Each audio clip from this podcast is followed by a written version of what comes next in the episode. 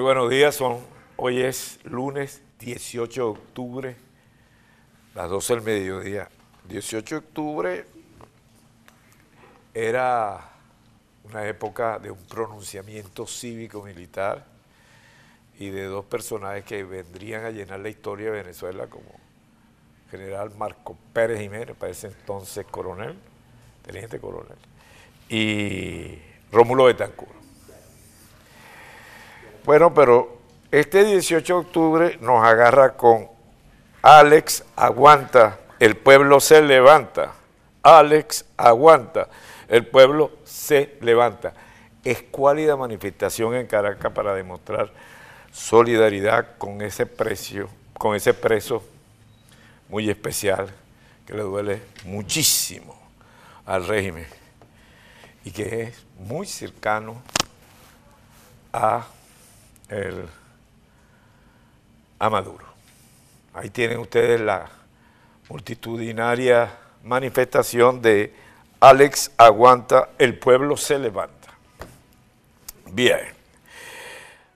Sin embargo, tenemos varias situaciones complicadas en el mundo que vale la pena entrar a detallar más aquello, más allá de lo que han visto en las agendas informativas. El Estado de Haití está prácticamente en disolución. Hoy los noticieros norteamericanos abrieron hablando sobre los religiosos presos, sobre una tierra donde actúan por cada lado cualquier grupo, como el desorden de la gente armada, es decir, un Estado prácticamente en disolución. Hay una foto curiosa del nuevo canciller venezolano en Irán. ¿Por qué en Irán? Bueno, yo creo que este es un profesional, tiene bastantes años en la Cancillería, está tratando de ver cómo hace, ustedes saben que va a haber una reunión entre Irán y los Estados Unidos para ver cómo incluye el tema de Venezuela, cómo hace que Irán presione a su vez a los Estados Unidos. Bueno, vamos a ver.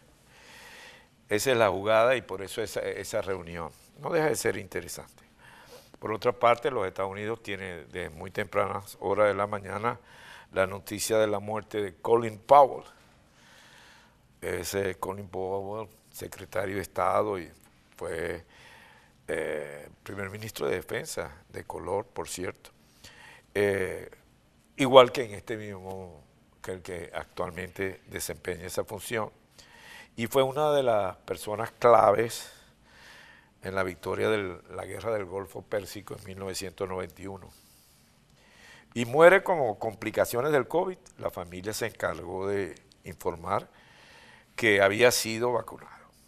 Bueno, un hombre ya mayor de 80 y tantos años. Hay otra situación con la que amanece esta semana es que hay una guerra fría prácticamente entre China y Estados Unidos. Y eso está rodeado de una situación económica complicada, bastante complicada, que, donde aquí se prevé que puede haber una recesión en un corto plazo. Y cuando hay una pequeña recesión en los Estados Unidos, el resto del continente le da gripe y fuerte. De manera que son, vamos a entrar en tiempos turbulentos y en tiempos complicados. En el programa de hoy hay una visita, vamos a resaltar una visita que se va a producir en Venezuela de alguien muy importante que tiene implicaciones jurídicas también. Si la situación de Maduro internacionalmente luce cada día más complicada. Pero tiene un ritmo, tiene un ritmo y tiene un tiempo. También vamos a ver cómo está el tiempo político, electoral en Venezuela.